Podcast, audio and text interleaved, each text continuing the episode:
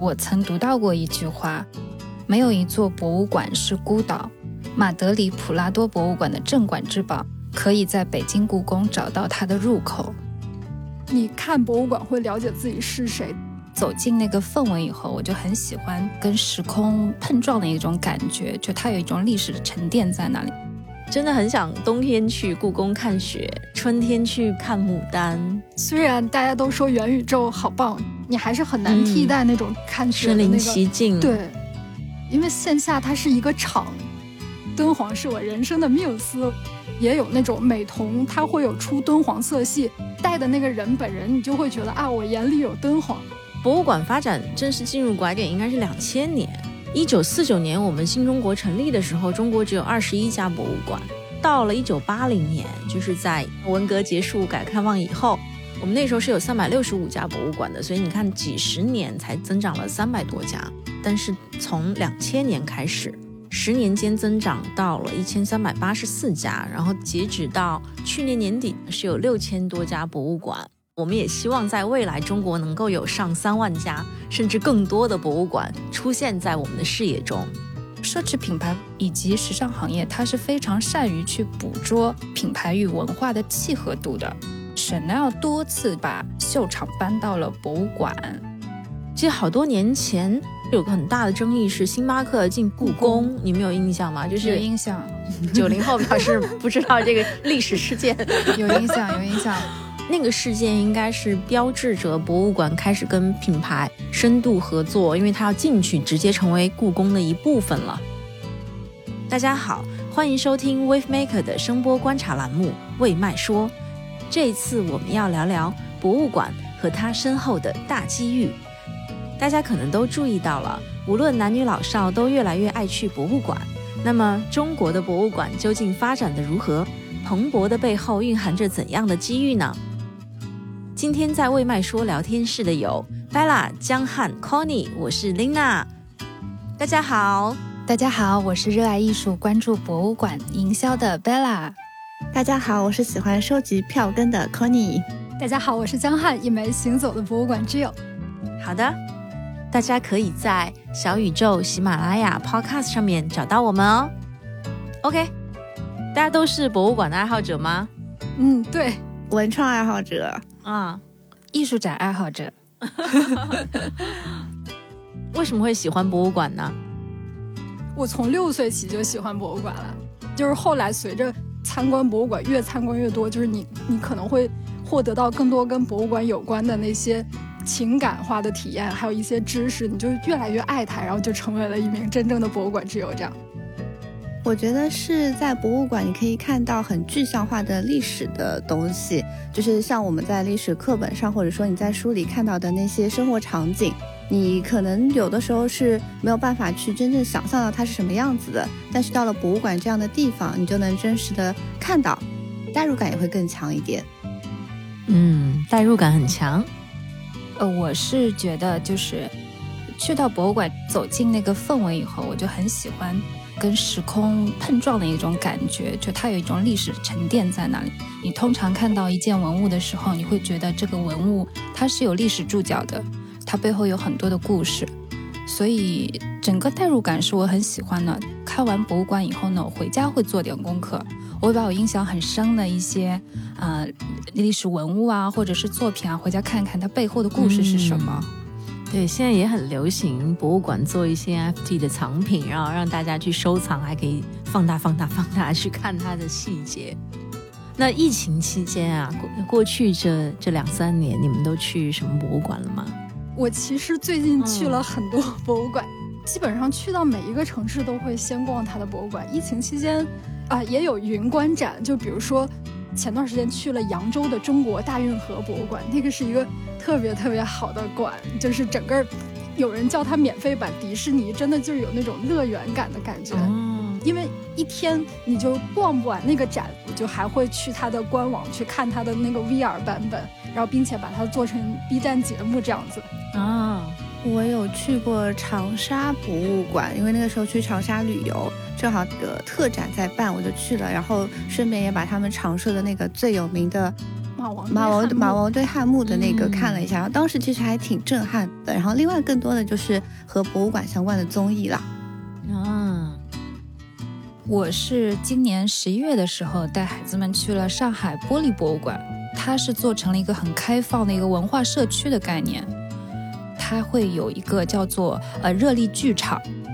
它前半部分后场的地方，它做成了一个，就你看到几棵很高的一个大树，因为是秋天嘛，所以树叶都落在铺在前面的等候区，它有好多的露营的椅子，然后它的整个阶梯是一层一层铺开的，氛围特别好。旁边还有一个无动力的一个装置的，呃儿童乐园，然后你就觉得前面像一幅画一样特别美。对，因为我很喜欢它的，还有一点呢，就是它有那个手工坊，它是把整个的一个玻璃吹制的一个过程就全部展现在那边，整个的一个设计也非常的贴合，就是各个年龄段，你小孩啊，或者是嗯，哪怕是年纪大，各个年龄段你都会觉得有所收获。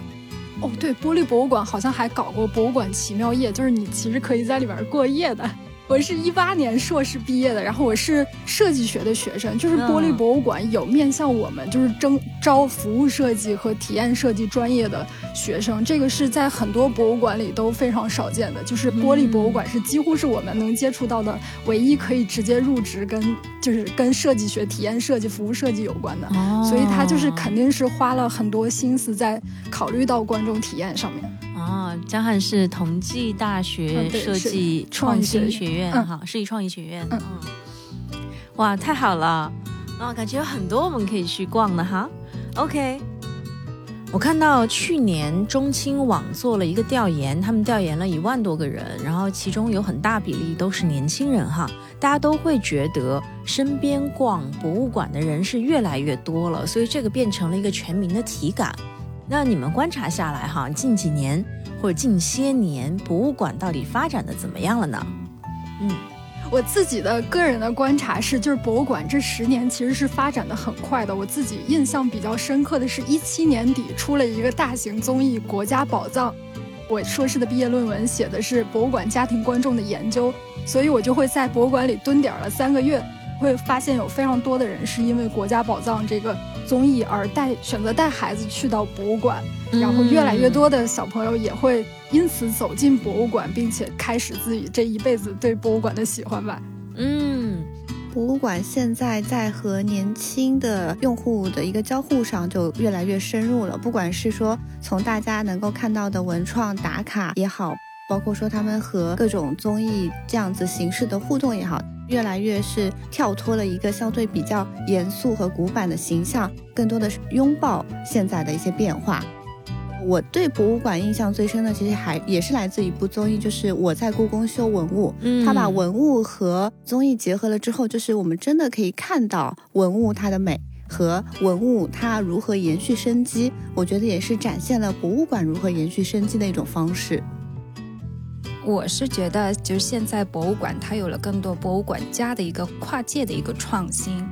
那你比如说，它现在有博物馆艺术餐厅。嗯，在上海的话，你看上海历史博物馆，它就上面有一家非常欧式复古的一个啊餐厅，它是把艺术和美食做了结合。嗯，那你还能看到就是博物馆加精品酒店这样一种呃创新。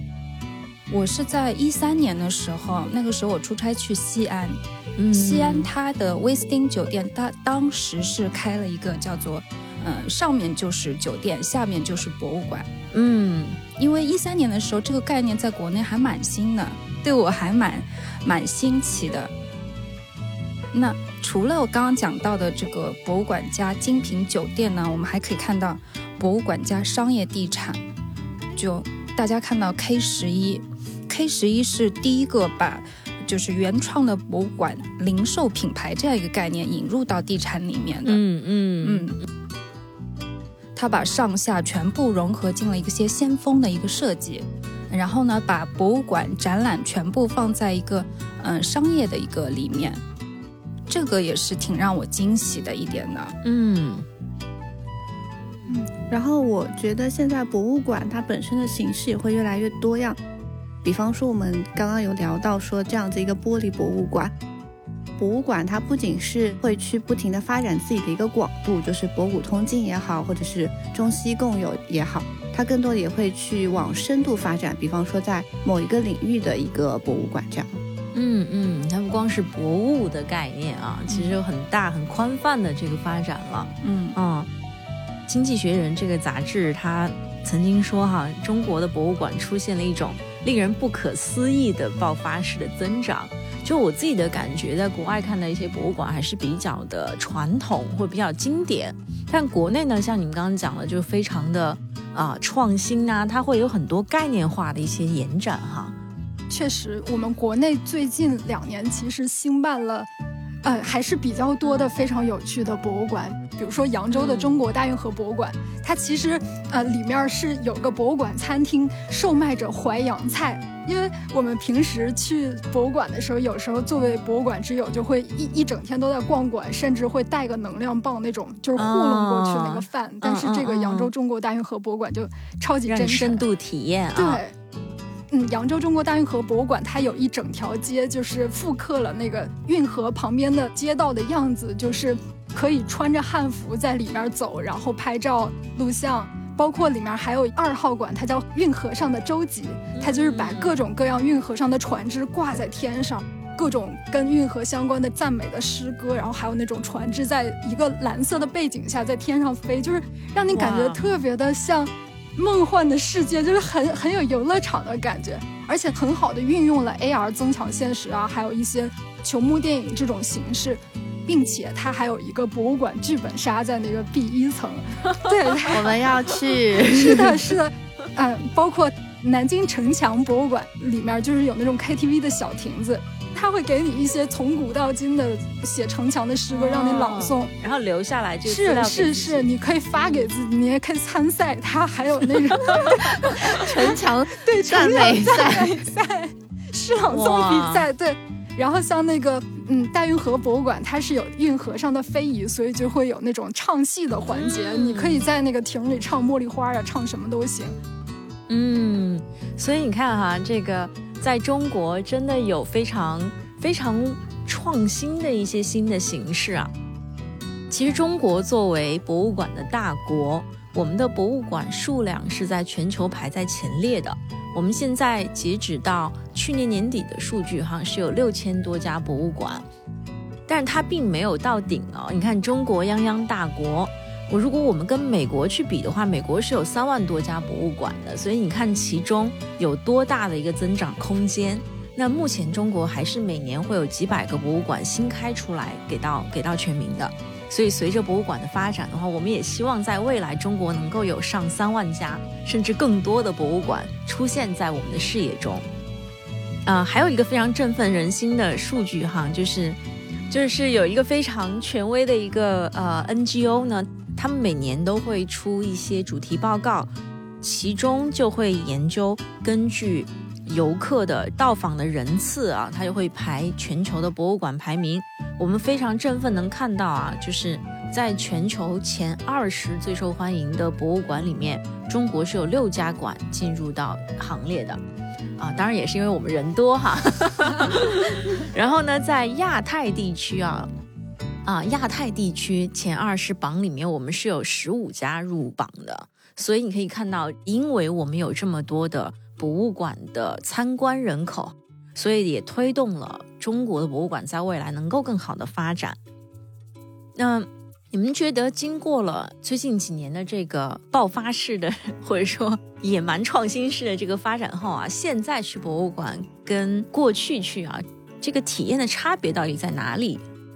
其实，首先博物馆积极发展向好，我觉得这这是件很好的事儿。但是我其实观察到了有一些痛点，就是因为那些最好最好的馆，就比如说呃上海博物馆，他们暑假就是排队人非常非常的多，然后并且你就很可能闹啊，对，进去之后你就没有办法体验到那种我们期望的观展体验，因为实在是太挤了。但是有一些地方的小馆，它其实还不错，但是它其实极度的缺乏宣传。就是比如说，我前几天我去了一趟鞍山博物馆和辽阳博物馆，逛展我逛了大概两三个小时吧，只有我们一组观众，就是可能也跟疫情有关系，可是那些小的馆其实还是需要一个更好的渠道去让本地的民众去认知到它。并且去愿意把光临博物馆作为一种习惯，而不是我们就是所有的精力都去哦，我要去逛大馆怎么样？就是我们，我觉得还是有一种有有一些痛点需要在呃不断发展的过程中再去适配的。嗯，它可能也体现了我们现在虽然在博物馆发展的蓬勃期哈，但其实还是蛮初期的一个一个阶段，就是资源并没有得到非常合理的分配哈。包括人的兴趣也没有得到合理的分配。我自己的观察就是，很多博物馆他们没没有去做很差异化的一些定位和策略，所以作为观众来说很难做出选择。当我今天只有一个周末啊去一个馆的时候，我不知道我应该去哪一家，所以你这个时候只能做出最明智、最安全的选择，那就去大馆。所以很多很好的馆，像你们刚刚讲玻璃博物馆，我都还没有去过。嗯。刚刚讲到的这个痛点，就是你线下，因为大家现在要保护文物啊，或者是保护展品，嗯，所以呢，就是你的一个门票每日的一个呃售出都是有限的，观展人数也是有限的。那么在二零二零年的时候，就是国家在推进了线上线下的一个数字化，大家可以在二零二零年的时候有有有个就是疫情期间嘛，可以云看博物馆，并且得到了很多大厂的一个支持，嗯，所以其实也是在演变的。嗯，但整体来说，像刚巴讲还是挺积极的啊。因我记好多年前，我十几年前吧，出差去到东北 还有我的老家，那个时候博物馆门口是卖羊毛衫的，对吧？就是好多年前，大家不去博物馆的，然后你去博物馆，博物馆门口充斥着各种促销啊，嗯，啊，真的那个体感就是，就是一边是博物馆，然后很有历史的，很有历史的一个场所。然后旁边就是红红绿绿的，然后吵吵闹闹在在做羊毛衫促销哈。其实那个当时的即视感，到现在也就十几年的时间，所以你看中国的博物馆真的发展的非常的快哈。正好中青网他们做的调研里面也有一道问题是问大家，观众觉得最近博物馆的热情很高涨，原因是为什么？所以里面就会有一些答案，我觉得还是挺有趣的，也挺有代表性的。啊，最主要的一个原因是呢，公众认为他们对精神文化产品的需求日益旺盛了。那第二个理由呢是，博物馆周边文创展演或产品创意不断吸引观众。大家会讲到国潮，现在很多的品牌，包括我们自己的啊品牌李宁哈，都会去做一些，他们跟敦煌博物馆有做。你买了？对我买了，我买了不止一件。对我看到非常的酷哈，就是对很多的创意，他会把博物馆的资产拿来去做很多的文创创新。然后第三个理由呢，是博物馆为主题的文博类节目火爆带动，就是你们说的在故宫修文物啊、国家宝藏啊等等。然后第四个理由是博物馆展览水平和管理服务意识的提升。啊，真的就是以前去博物馆是看不懂的，嗯，就是那个展品你就拍两张照片，看完以后就留不下什么，所以现在你看他会会用各种的手段 VR 啊，让你更好的去沉浸到这个馆里面，然后通过更好的体验设计哈，让你去深度体验，所以大家的体验也会更好的提升。然后呢，后面还会有媒体多方宣传的结果啊，就刚刚爸补充，像大厂的参与啊，云逛故宫啊，这些都是很好的一些很好的一些活动。那最后还有一个理由，在这里很小，其实通常这一类的理由是很重要理由，但是观众一般不会选的，就是公立博物馆免费开放。中国是很难得的啊，在全球范围内。中国是有百分之九十一的博物馆是免费的，所以我们去别的国家博物馆的门票还是不便宜的哈。对对，嗯，就其实是二零零八年开始，国家就是能够免费去看，嗯，看很多的展呢。那这也是为什么，就是故宫会在零八年的时候开始做故宫淘宝，因为它要需要有一部分的一个收入，它是在零八年开始。慢慢摸索摸索，但是真正火是从二零一三年、二零一四年，当时我印象非常深刻，叫做雍正萌萌哒，然后 当时雍正呢，他就 有印象啊，对有有，他说就正就是这样的汉子，还有啊还朕知道了交代，对对对，朕知道了交，正知道了这个交代是从台北哦，真的是那个啊也是一三年的。这个免费确实推动了很多，好像就是在免费以后，零八年应该是到了一个博物馆增长的拐点。其实博物馆发展正式进入拐点应该是两千年，有数据特别有意思哈，就是一九四九年我们新中国成立的时候，中国只有二十一家博物馆，就是特别少。那个时候你想二十一家全国啊，然后到了一九八零年，就是在文革结束、改革开放以后。我们那时候是有三百六十五家博物馆的，所以你看几十年才增长了三百多家，然后到了一九九零年也就一千家，一九九零年底是一千零十三家博物馆的，但是从两千年开始，两千年开始几乎每年就是非常高的一个增长率，到了两千年底，十年间增长到了一千三百八十四家，然后到了两千二零一零年。二零一零年就是刚刚 Bella 讲这个零八年开放以后哈，到了二零一零年底呢，呃，博物馆的数量直接增长到了三千四百一十五家，所以当时遇到了非常大的一个，无论是政策端还是需求啊，还是各地的政府和各种组织的推动哈，一下达到了一个顶峰。所以从二零一零年到现在，每年差不多会保证一百到三百左右的博物馆的增长。所以真的是二零零八年哈，是一个非常重要的一个时间点。嗯，这个引到了博物馆的角色，应该承担一个什么样的角色？嗯，正好可以聊一下，这个是一个挺好的一个命题哈，就是博物馆最核心的一个是科普，因为它需要把很多的知识、很多的文化传递给别人，或者然后做展品的展示，这是它最基础的功能。所以他就会需要考虑到，比如说他的包容性，他的像刚说小孩子啊，不同人群的包容性、多元性在里面。然后我看到有国外的博物馆，他们在去招实习生的时候，他会去倾向于招来自不同国家、不同背景文化的学生，通过我们不同背景的人，更好的把博物馆所承载的知识传递给不同的人。所以。这个是博物馆的一个很重要的角色哈，然后博物馆呢也不再是一个摆设了，像过往一样，也会更好的成为生活方式和我们生活的愿景的一部分，启发大家去重新去想象生活哈。我前几天去了鞍山博物馆跟辽阳博物馆，我的家乡嘛，嗯，但是我们发现很多本地人其实都是不知道鞍山有博物馆的，嗯，就是我们打车过去，我们打到那儿之后，出租车司机就震惊了，说：“哎呀，这有个博物馆呀！”就是哦，大家是都没去过，对，司机到那儿被种了一下草，那个馆里真的是告诉我很多的关于我家乡的那些知识，聊到我们的钢铁之都，然后聊到因为呃、嗯鞍钢而有单田芳的评书，就是又聊到评书文化，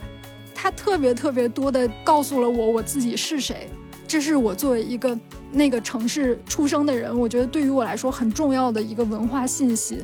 文化共鸣，对嗯，对，你看博物馆会了解自己是谁。因为文化共鸣会建立在文化了解上面。像你刚刚讲，如果都不知道自己从哪儿来是谁，他是很难建立起这个共鸣的。所以我们在文化自信的当下，哈，一定要有个非常重要的基础是文化共鸣，一定要去了解自己的文化。至少很多的父母是通过亲子运动去更好的了解文化的，对，所以它也是一个好的信号。嗯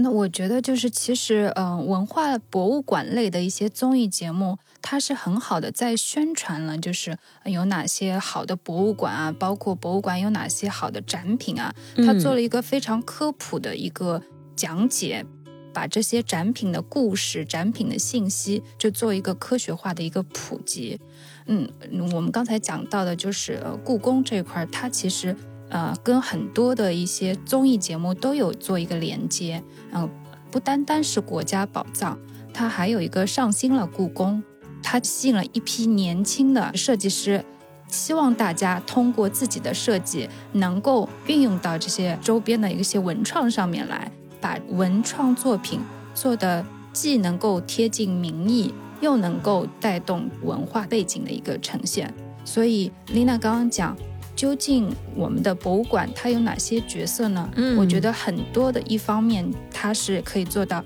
让艺术和博物的一些文化更接地气，更能够接近普罗大众，有这个文化自信在里面。嗯，二零一八年出了一个政策，叫做《关于加强文物保护利用改革的若干意见》，它其实是提高了市场运作机制的一个效力，就是让博物馆发展能够有自主权。那么在一九年的时候呢，正式把文化创意产业提升到立法的一个高度了。嗯所以国家政策是非常支持这一块儿的。那么另外一方面，就是博物馆 IP 化也也开始成熟起来了，嗯并且跟嗯品牌的一个联动也越来越多，所以我们就觉得这个声量就越来越大。嗯，近两年真的是进入到很蓬勃的阶段哈。其实受疫情影响，博物馆的观展人次确实是降了，确实是降了。我们看到，在一九年，中国的博物馆接待人次是达到了十二亿人次的，然后但是二零二零年只有五点四亿人次，就是大概是前一年的百分之四十的样子。然后呢，去年得到了反弹，二零一零年呢回归到了八亿次。所以随着现在核酸的开放呢，希望二零二三年哈，我们能够重回到一九年的盛世，继续回到十几亿人次的规模。那么我们现在可以聊聊，在这个过程当中，品牌有捕捉到哪些机遇哈？我记得有一个彩妆品牌，它叫完美日记。当当时应该是在推一款自己的那个粉底产品的时候，它就是把粉底本身的一个演变史做了一支短片。那它的开头呢，就是要讲很早很早以前古人是怎么化妆的。那它的那个开头就是用了三星堆博物馆的那个形象，就是那个像外星人一样的面具，在那里用以前的一些粉扑来进行一个化妆。它就是把博物馆这样子一个 IP 和自己本身的历史做了很多的一个交融，然后你也会觉得这样子一个演变史是非常自然的。产品上的一些直接的应用哈。对，嗯，确实，像博物馆，因为它是很重 IP、重资产的地方，无论是它的物的资产，还是它的文化资产，现在更多的被品牌应用到营销合作啊、产品创新上面。像刚李宁的那个敦煌的啊，这个可以介绍一下吗？你这么激动，对我其实是觉得敦煌的品牌联名 IP 是我见过的博物馆 IP 里可能是做的算最头部的。因为我自己非常喜欢敦煌，我觉得敦煌是我人生的缪斯，我就是很喜欢壁画上的那些元素。我就是看到李宁有出那个敦煌藻井的那个衣服，然后我就、对，就是就买了。我真是觉得，就是穿上那个衣服的感觉，就是穿上之后感觉到了一丝力量，就是你是你是能够被那个敦煌背后的敦敦煌藻井就是鼓舞到，包括也有那种美瞳，它会有出敦煌色系。带的那个人本人，你就会觉得啊，我眼里有敦煌。比如多乐士和立邦，他们都是有联名的。我印象里，立邦应该是赞助了敦煌的综艺，然后多乐士它是有，比如说敦煌特展，它外面有刷那种比较好看的，就是用现代的 Q 版的形象画敦煌壁画的那种，供大家合影留念的墙。有的合作还是很好的，能够把敦煌的元素真正的植到我们生活里面，让我们觉得啊，这个东西就是真好，并且能给我日常的生活带来一些开心和力量。这样，嗯，它跟其他类型啊，比如说今天有一个非常火的卡通人物联名，它的区别在哪里？呃，我觉得它可能就是传统文化，它本身能给我们一些力量。就比如说，我为啥特别喜欢敦煌？我是看到那个敦煌，嗯它有一个特窟三百二十一窟，它有一个元素叫不鼓自鸣，就是天上飞的全是那些小鼓啊、琵琶、乐器，他们身上飘着丝带，你就不用击那个鼓，嗯它自己就可以发出声音。我觉得真的是，那就是灵感女神啊，那就是缪斯的感觉。我就是觉得哦，如果我穿一个不谷自明，如果我用一个不谷自明的书签，我就是在创作什么东西的过程中，我可能就会觉得，我，就是有人赋灵感给我，然后那是敦煌给我的力量，这样。哦，哇，这个说的特别的好哈。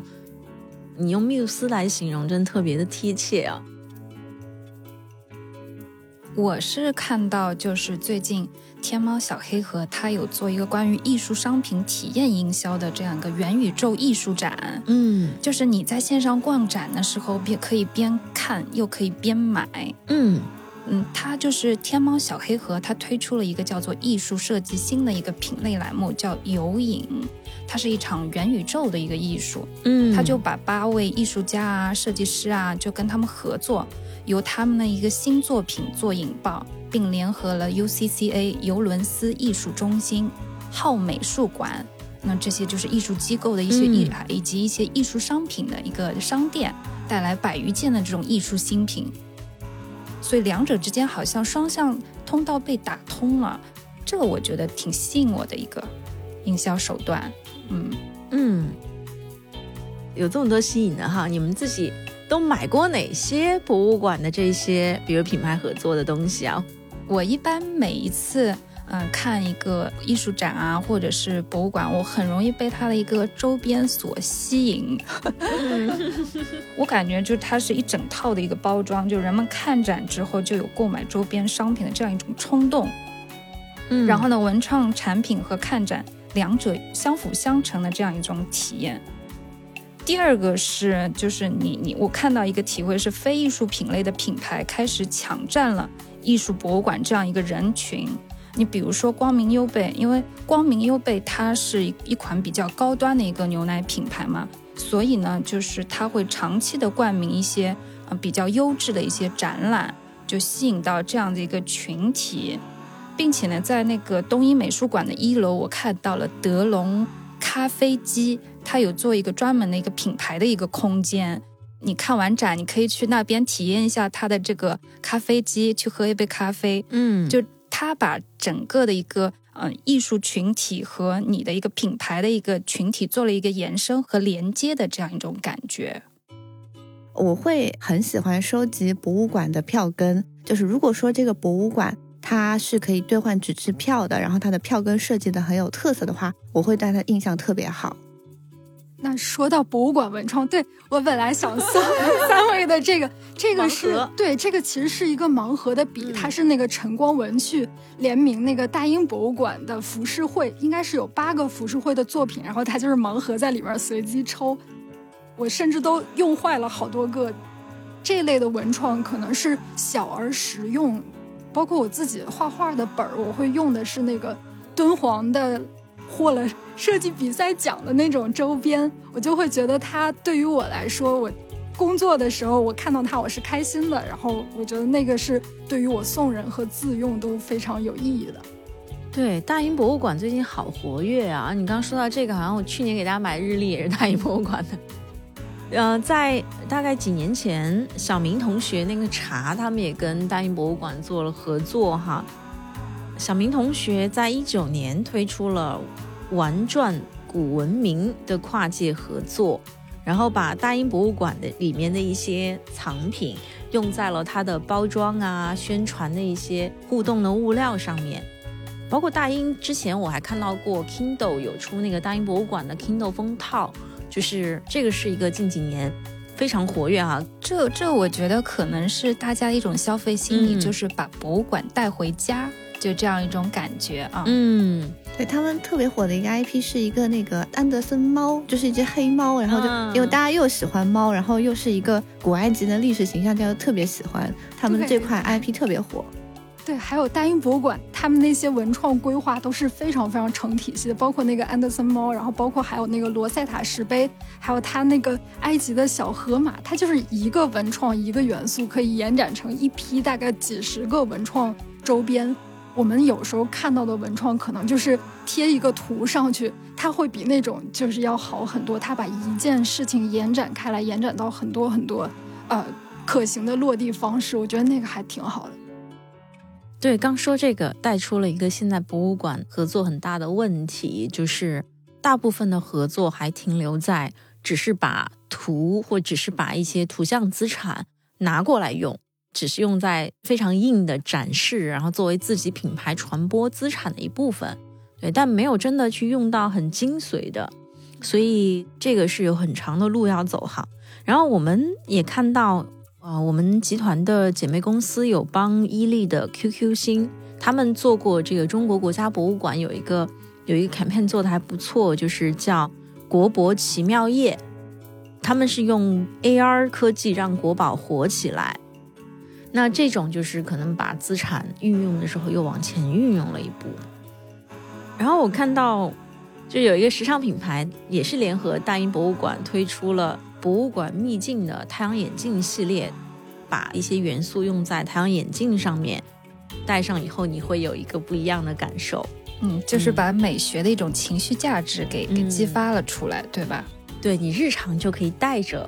带着艺术、带着文化、带着有历史的东西出门，那是一种怎么样的心情呢？就你刚刚讲到，就是呃，博物馆和时尚的一个业态做了一个结合嘛。嗯，就是在 Chanel 的话，它因为每年都会有高级的手工坊，它多次就是把秀场搬到了博物馆。嗯，在二零一九年的时候呢，它把发布会的秀场搬到了纽约大都会艺术博物馆中呢，叫做。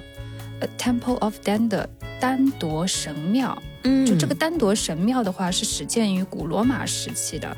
而神庙当时的那一季的时装灵感就恰恰来源于古埃及。嗯，所以呢，它是把现代服装和古代的文化做了一个时空的一个碰撞。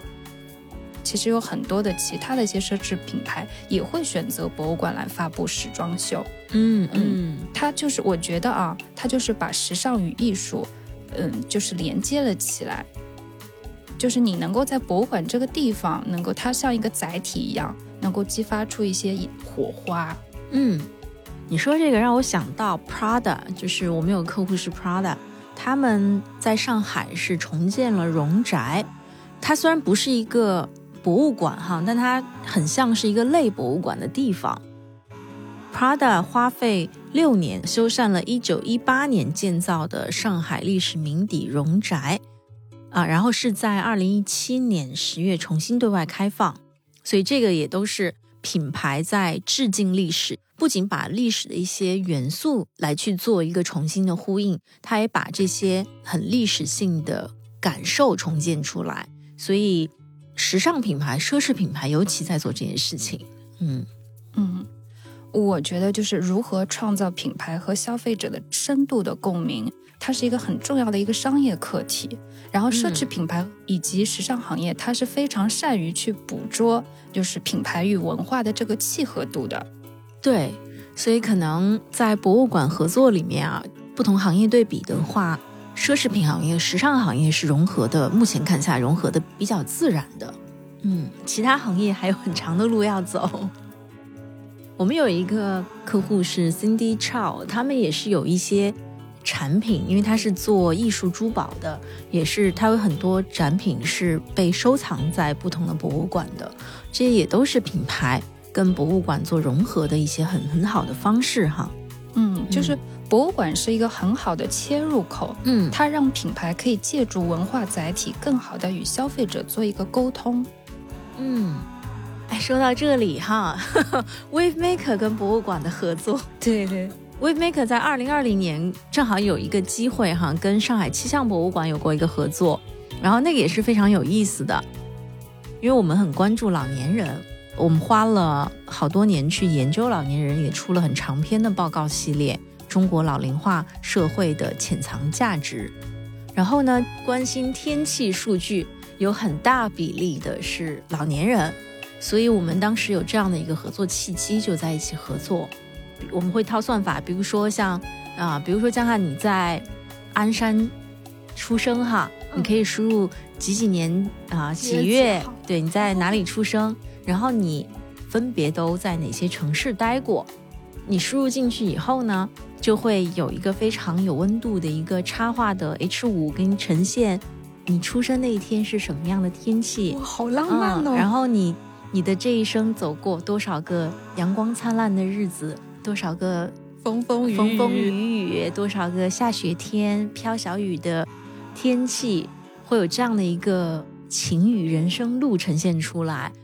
如果观众朋友感兴趣，可以在 Wave Maker 公众号找到这个案例的介绍。嗯，所以博物馆合作呢并不难，关键点还是在于品牌是不是能够找到适合自己去进入的契机和切入点，哈，就不会那么的生硬。但我们也确实看到很多生硬的合作了，嗯，包括现在博物馆自己在去做创新的时候，也缺少一些很独特的东西。很多博物馆还现在同质化，包括你去看去做文创也是的，就是做出来东西，大家都一股脑的去做同样的东西，保温杯啊、雨伞呐、啊笔记本呐，就是很多东西都都是很雷同的。嗯，我想到一个挺创新的案例，就是 Waymaker 波兰，波兰的国家美术馆里面有一幅画，嗯，是达芬奇的一幅世界名作。她是一位戴着项链的贵族女士，然后当时正好和网飞，网飞当时上啊，对对，嗯网飞他们有一部新剧是《怪盗如萍》，然后他们和国家博物馆做了一个合作，就是利用波兰国家博物馆的一个外立面，再次展出了那幅画。但是有一个很妙的点是在于，它的项链是失窃的，因为这幅画历史上是被那个盗过被盗过，嗯然后它的项链又被盗了，然后同时又和这个怪盗的这样子一个内容去做了一个联合，所以波兰博物馆它本身就变成了一个媒体形式，然后就和我们的网飞品牌做了一个合作。哇，这个好有意思，这好嗯酷，我可以把案例发给你。可以可以可以可以种草了。对，其实融合的好话会很好。我记得好多年前，我记得当时有个很大的争议是星巴克进故宫，你们有印象吗？就是有印象，好多年前啊，这个九零后表示不知道这个历史事件。有印象，有印象。当时就是大家都很反对，觉得嗯好像博物馆的这个气氛被现代的一个咖啡品牌给破坏掉了。嗯所以呢，很多人就会写信啊，或者是有一些啊、呃希望能够把嗯星巴克请出去。对对，当时很大争议的那个事件，应该是标志着博物馆开始跟品牌深度合作，因为它要进去，直接成为故宫的一部分了哈，一个标志性事件了，全国引起非常大的争议。但是后来，其实星巴克进驻的非常的好，我去故宫也去了星巴克看它的。整个的那个装饰哈，它的空间的设计是非常故宫的，所以后来他是用自己的实际行动回应了这个争议。品牌去做融合的时候是可以融合的很好的，只要你用心。嗯嗯，说到星巴克，就是有一个类似的案例，就是浦东美术馆最近也是刚开嘛，然后它也有一个很大的亮点，它的宣传之一就是浦东美术馆有一个专门的 C 所，就是一个咖啡品牌，然后它会为浦东博物馆去特别设置浦东博物馆专属的菜单，从而成为了浦东博物馆它自己的一个卖点。嗯对对，那个 C 嫂的特特调拿特调拿铁，哦，这个举例举的很好啊。嗯对，都会遇到这个争议的。我记得我看到哪个快餐品牌进到也是进到一个国际的博物馆的时候，也是引发争议。嗯，所以争议不可怕哈，关键是融合的好不好。对，嗯然后像日本的京都，他们是连街边的七十一都一定要是符合京都外观的，所以那里的七十一就是一个非常日式古朴，然后京都的这样子一个形象。嗯，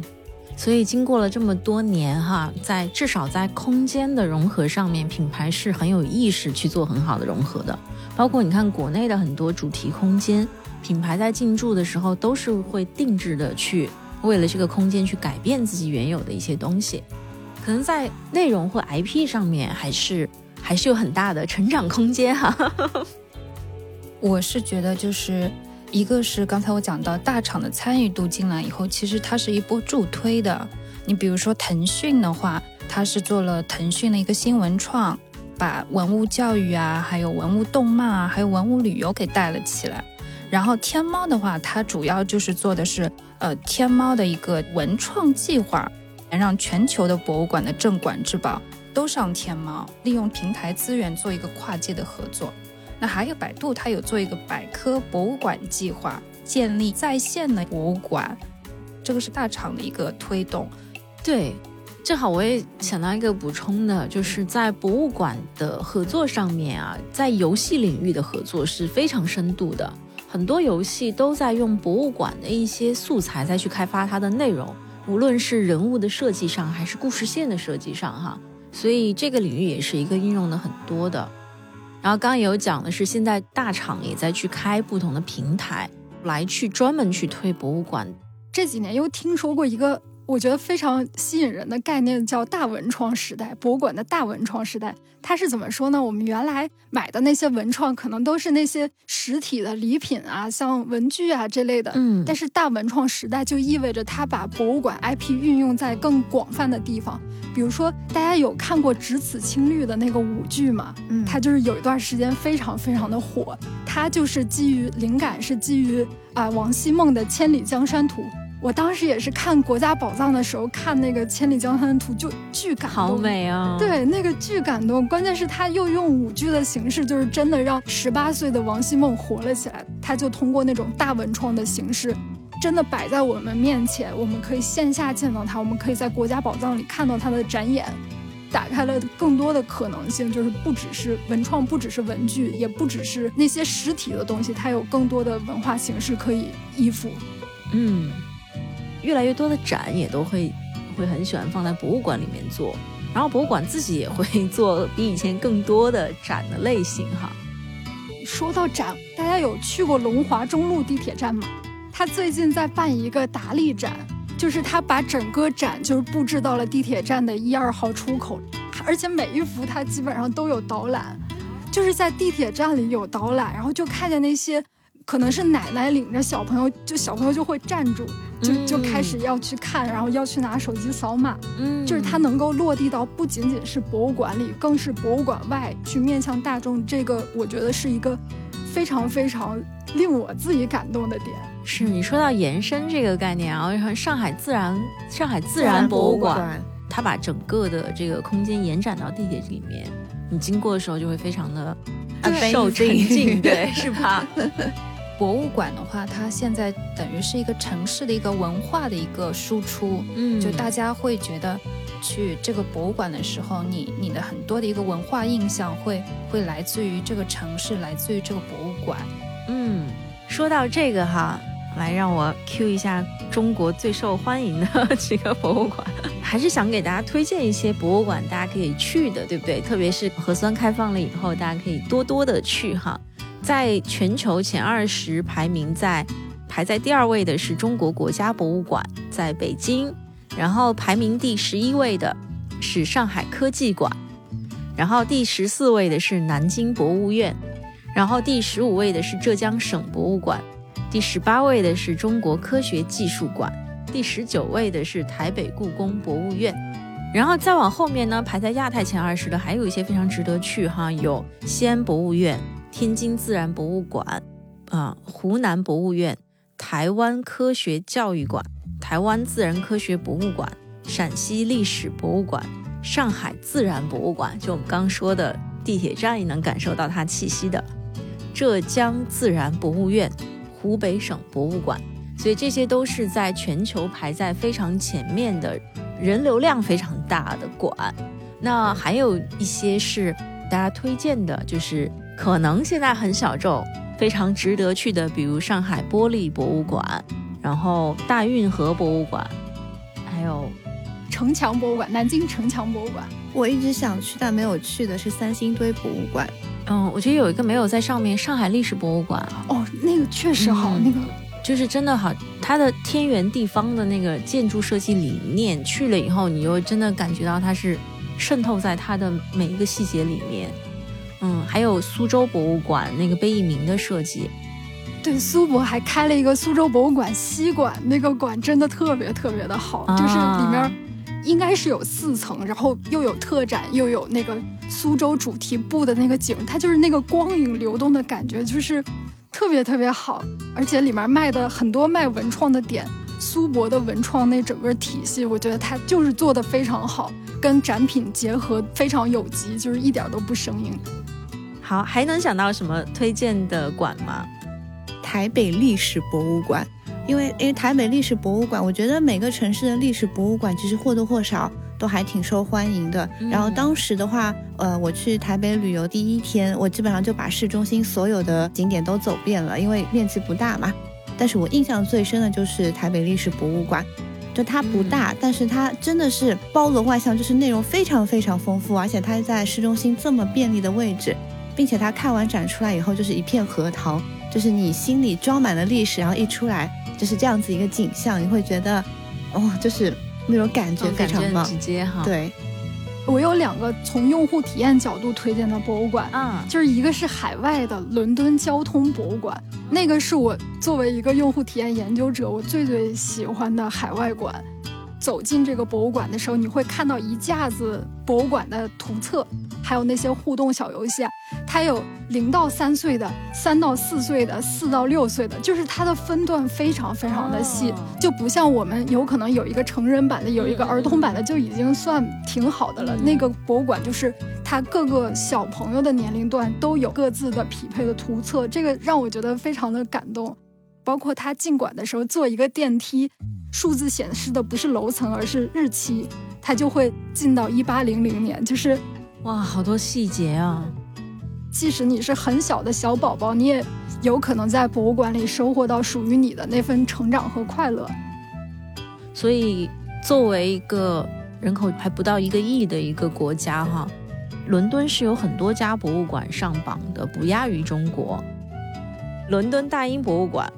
啊，现在很活跃，还有伦敦的泰特现代美术馆，啊，还有伦敦国家美术馆、伦敦自然历史博物馆，还有伦敦维多利亚和阿尔伯特博物馆，里面有 Cindy Chow 的藏品啊。好，所以你看哈，一个有六七千万人口的国家，它吸引了多少的全球游客？如果大家有机会去伦敦，一定要去到刚才说的这几家博物馆去感受一下。还有刚刚江汉说的伦敦交通博物馆啊，北京的博物馆也整体来说做的特别好。刚才好像那个首都博物馆没有上榜，对吧？它那个展柜低到就是小朋友在婴儿车里是能看见的。然后我就我就亲眼看见一个大概不到三岁的小朋友，就是在那直盯盯的。看着文物就是特别特别专注，然后我就觉得其实他们是能看懂的，他们也是可以在博物馆里，他们会享受的，对他们不那么吵的，只要你把展柜设置的够低，你包容那些人，让他们能看到，他们就是能够收获到自己对他的理解。嗯嗯，对，其实像我们刚刚说的，很多很好的馆没有上榜，是因为很多人不知道，因为这个榜单它是基于人次的。所以，当大众不知道很多很好馆的时候，他就会去选择一些大馆，选择一些主流的馆，这个很正常。所以以后随着传播啊，如果每一个博物馆都能够像，比如说像故宫啊、大英啊、像敦煌啊，现在这两年做的很好，那未来我们觉得不差博物馆的选择，可能你一年都去不完。好，我我这边私心再给大家推荐一个博物馆，就是。Switch 的游戏《动物森友会》里面内置的博物馆，对对对对，那个真特好，对，做的特别好。解释一下，它是游戏里面的一个类似于一个副本的地方，我觉得就跟专业的博物馆没有什么太大的区别。它的展示非常的完整，然后你可以在家就真的实现云游博物馆，云游世界各地的博物馆。嗯。对，就是你自己游戏化的成为策展人。对，这个我虽然没有 Switch，但是我之前的同事们就是真的都在玩那个。对，哇，好棒啊！所以你看这些博物馆体验，它真的是延伸到不同的空间里的哈。刚还漏了一个博物馆，想要去跟大家推荐的是，就是故宫博物院。对，哦，好美啊！我真的很想冬天去故宫看雪，然后春天去故故宫的票就被抢光。对，然后春天去故宫看牡丹，就真的是那个，它会给你一种向往，就不光是它的展品本身，而是你在不同的季节，它就已经成为一个一种状态了，你生活的一种状态跟向往。对你走在博物馆里那个当下的感觉，其实。其实真的是很好的，我就觉得虽然大家都说元宇宙好棒，就是我自己也会看 VR 博物馆，但是你还是很难替代那种真的走在故宫里看雪身临其境。对，对，一定要身在其中才行的。看网上的展示看不爽的，对，因为线下它是一个场，就是你存在在那个场里，不论是那些高度它让你感到崇高，还是那些精致让你感觉到泪目，就是那种感觉是我们从元宇宙里目前还是比较难获得的。所以我觉得线下恢复博物馆的线下这个环节是重要，而且对于我们来说珍贵的。嗯，对，可能疫情推动了博物馆的数字化。它可能通过一些数字和一些 VR 体验，能够让更多的人更好的去了解博物馆。但你要真的获得很好的体验，一定要去，一定要去到博物馆的场域里面去感受的。嗯，那同理，品牌在合作的时候，也不能只拿来主义哈，就是把它的元素拿过来，概念拿过来，而是要去想怎么样的能够更好的去跟博物馆。这种场域性很强的载体去做更好的合作。好，那我们今天聊了很多关于博物馆发展的观察，以及蓬勃背后的一些推动力哈。然后也给听友们推荐了很多很值得去的馆。那也希望啊，大家通过我们今天的分享，能够更好的去了解中国的博物馆。不要只是停留在云端观展哈，能够去真的是去到一些博物馆去感受更多的氛围。嗯，啊，我最后想分享一句话，就是我曾读到过一句话，他说：“没有一座博物馆是孤岛。”马德里普拉多博物馆的镇馆之宝，可以在北京故宫找到它的入口。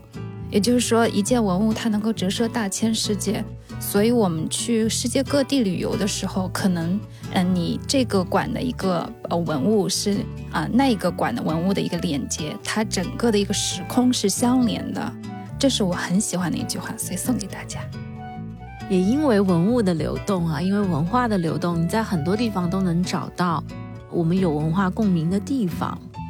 呃，我觉得我作为一个半从业者和在博物馆里长大的前小朋友，我会想越来越多的家庭观众，越来越多的儿童走进博物馆，然后在那儿收获到幸福的童年。他们长大，然后成为反哺博物馆的人，博物馆注定会因此越来越好。我希望啊，能尽快看到这个未来。嗯，我们也希望有更多的品牌找到自己的博物馆合作之路。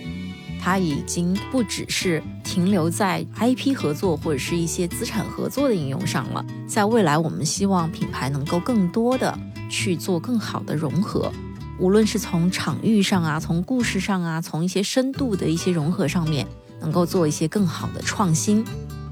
好，那我们今天的未麦说就很愉快的结束了，这个是未麦说之博物馆的上篇。也请大家期待《未麦说之博物馆》的下篇，我们会探讨品牌在去做博物馆合作的时候，究竟可以怎么做才会更好呢？那么我们今天就到此结束，大家可以在小宇宙、喜马拉雅、Podcast 上面找到我们哦。我们下期见，拜拜，拜拜。